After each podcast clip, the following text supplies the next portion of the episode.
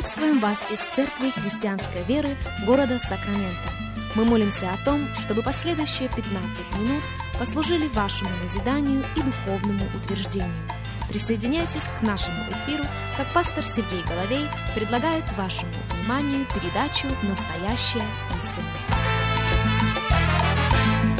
Еще раз мы говорим добро пожаловать всем, кто присоединяется к нашему эфиру. Здравствуйте, меня зовут Сергей Головей из Церкви Христианской Веры. Мы приходим к вам. Рады предоставленной возможности встретиться вместе с вами, рады предоставленной возможности преломить вместе с вами духовный хлеб. Как сегодня мы продолжаем наш разговор на тему одежды или гардероб священника. Наш базовый текст – это книга Исход, 28 глава, и к нему мы обязательно перейдем. Но я бы хотел еще раз процитировать для вас несколько стихов из первой главы книги Откровения. Книга Откровения, первая глава, и вашему вниманию два стиха, 5 и 6. «И от Иисуса Христа, который есть свидетель верный, первенец из мертвых и владыка царей земных, Ему, возлюбившему нас и омывшему нас от грехов наших кровью Своей, и соделавшему нас царями и священниками Богу и Отцу своему слава и держава во веки веков. Аминь. Ему, соделавшему нас. Пожалуйста, послушайте меня и послушайте очень внимательно. Ему не планирующему соделать нас. Ему не в процессе нас соделающему, но ему соделавшему нас царями и священниками Богу нашему. Это Ему вся слава, это Ему вся честь, это Ему вся хвала и вся благодарность. Вот как Бог отзывается о каждом, кто принял в свое сердце искупительную жертву Иисуса Христа. Он именует нас царями и священниками, царями и священниками Ему. Это очень возвышенно. И вместе с этим это очень и очень ответственно. С этим, кстати, созвучные слова апостола Петра в его первом послании во второй главе, 1 Петра 2.9. «Но вы род избранный, царственное священство, народ святый, люди, взятые в удел, дабы возвещать совершенство призвавшего вас из тьмы в чудный свой свет».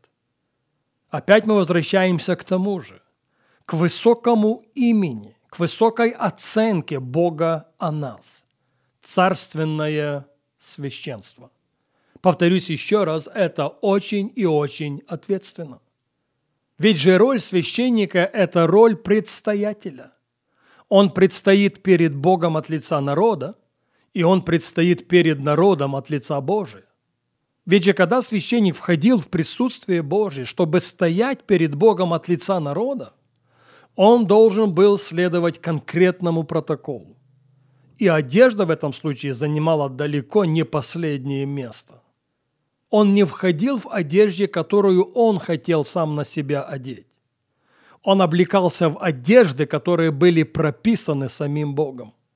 Они были сделаны из определенного материала, они были сделаны по определенному фасону, и они были сделаны из материала определенного цвета.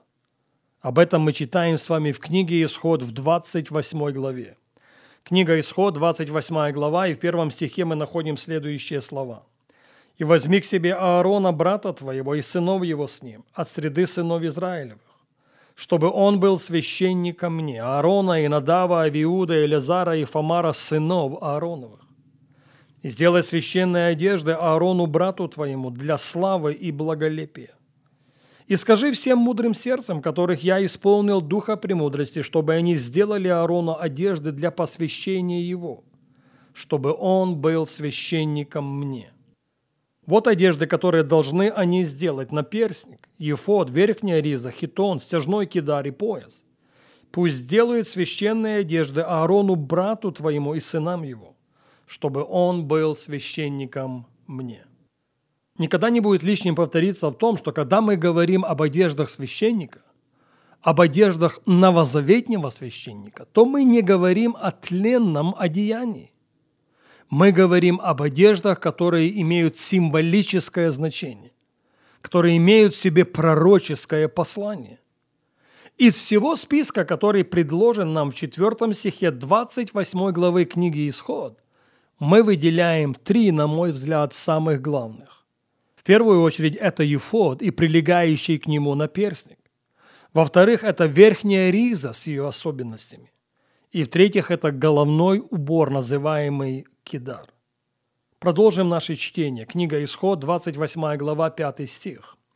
«Пусть они возьмут золото, голубой и пурпуровой и червленной шерсти и весона, и сделают ефод из золота, из голубой, пурпуровой и червленной шерсти и из крученного весона, искусной работы. У него должны быть на обоих концах его два связывающие нарамника, чтобы он был связан и пояс Ефода, который поверх его должен быть одинаковой с ним работы, из золота, из голубой, пурпуровой и червленной шерсти, и из крученного весона. И возьми два камня Аникса, и вырежь на них имена сынов Израилевых. Шесть имен их на одном камне, и шесть имен остальных на другом камне, по порядку рождения их. Через резчика на камне, который вырезывает печати, вырежь на двух камнях имена сынов Израилевых и вставь их в золотые гнезда. И положи два камня эти на нарамники Ефода. Это камни на память сынам Израилевым. Ефод, по большому счету, напоминал собой рубаху, от плеч до пояса священника. Но отличительная его черта – это нарамники. И на двух нарамниках Ефода должны были быть два камня, два камня Аникса. Каким целям они служили? Они служили следующим целям. Прописано это во второй половине 12 стиха 28 главы книги Исход. «И будет Аарон носить имена их перед Господом на обоих раменах своих для памяти». Как сильно! Как пророчески это обращено к нам, священникам Нового Завета. Ведь же апостолом Павлом мы поощрены носить бремена друг друга и таким образом исполним закон Христов. Именно таким образом мы исполним закон любви. Именно таким образом мы исполним закон почитания один другого высшим себя. Но вместе с Ефодом был еще прилегающий к нему наперсник. Об этом мы читаем в 15 стихе. «Сделай наперсник судный, искусной работой. Сделай его такой же работой, как Ефод, из золота, из голубой, пурпуровой и червленной шерсти, и из крученного весона сделай его. Он должен быть четырехугольный, двойной, в пядень длиною и в пядень шириною. И вставь в него оправленные камни в четыре ряда. Рядом рубин, топаз, изумруд. Это один ряд.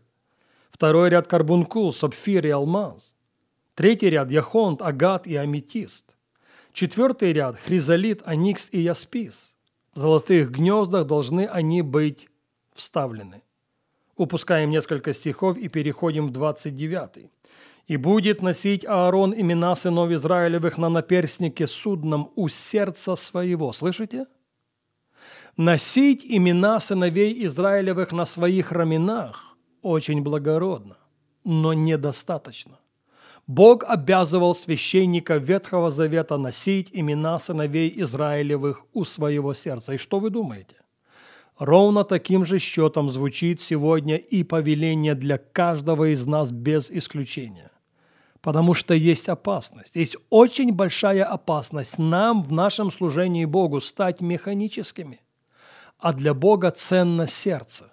Для Бога ценно состояние нашего сердца. Именно состояние нашего сердца является мерилом в очах Господа. Вот именно к этой мысли мы и перейдем с вами на нашей следующей программе.